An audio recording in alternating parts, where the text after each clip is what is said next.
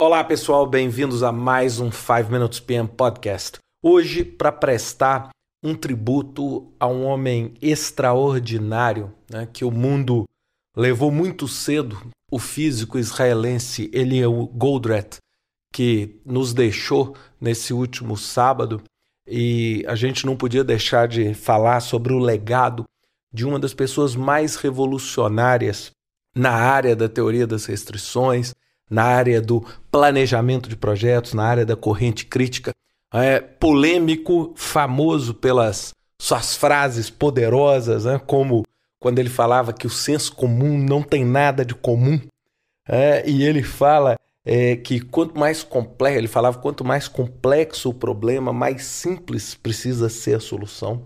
E ele foi o pai da teoria das restrições num livro muito famoso, conhecido como A Meta, onde ele diz o seguinte: que as organizações são, são como uma corrente e elas têm sempre a resistência do seu elo mais fraco. E para a gente resolver um problema, a gente precisa descobrir qual é esse elo mais fraco e atuar diretamente nesse elo mais fraco, ou seja, descobrir a restrição, explorar a restrição.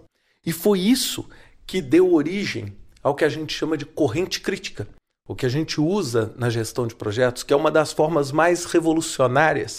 E eu lembro quando eu comecei a aprender corrente crítica, eu falava, poxa, que, que sacada, que forma diferente de pensar. Ele, ele brincava e falava assim: atrase as tarefas e termine mais cedo. Eu chegava, mas como que eu posso atrasar? Ele sempre foi um, um forte combatente do paralelismo. Ele falava o seguinte: o grande problema é que você começa a fazer um monte de coisa em paralelo com isso, você não consegue terminar nada. E aí ele falava o seguinte: em vez de você fazer esse monte de coisa, ponha foco nas restrições, faça uma de cada vez e consiga vencer. Porque um dos grandes inimigos quando você atua no projeto, ele foi a primeira pessoa, né, quando ele fez o livro Critical Chain, ou Corrente Crítica, a falar da síndrome do estudante. E ele caracterizou essa síndrome do estudante dizendo o seguinte: as pessoas só se manifestam na execução do trabalho quando elas estão muito próximas a concluir o trabalho, quando elas estão muito próximas a terminar o trabalho. E com isso, elas sempre planejam prazos muito mais dilatados do que os prazos efetivos se elas fossem fazer é, num processo ASAP, num processo o mais cedo quanto possível.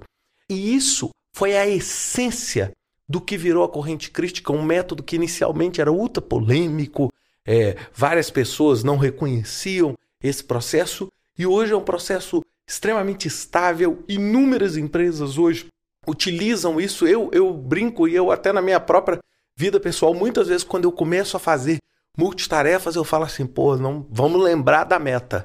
Vamos voltar e vamos fazer isso, né?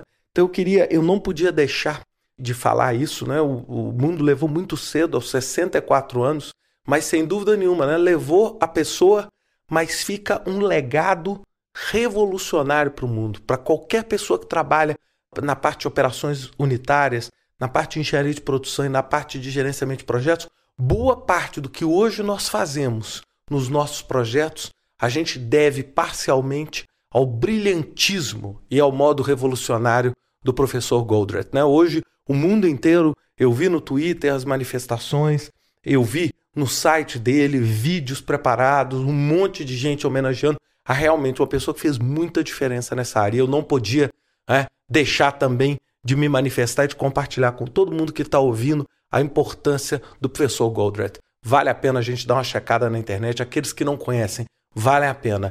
É um dos caras mais revolucionários, mais inteligentes e mais sagazes que eu já tive oportunidade de ler e que eu já tive oportunidade de estudar. Um grande abraço para você. Professor Goldratt, que Deus o tenha e até semana que vem com mais um 5 Minutes PM Podcast. Até lá.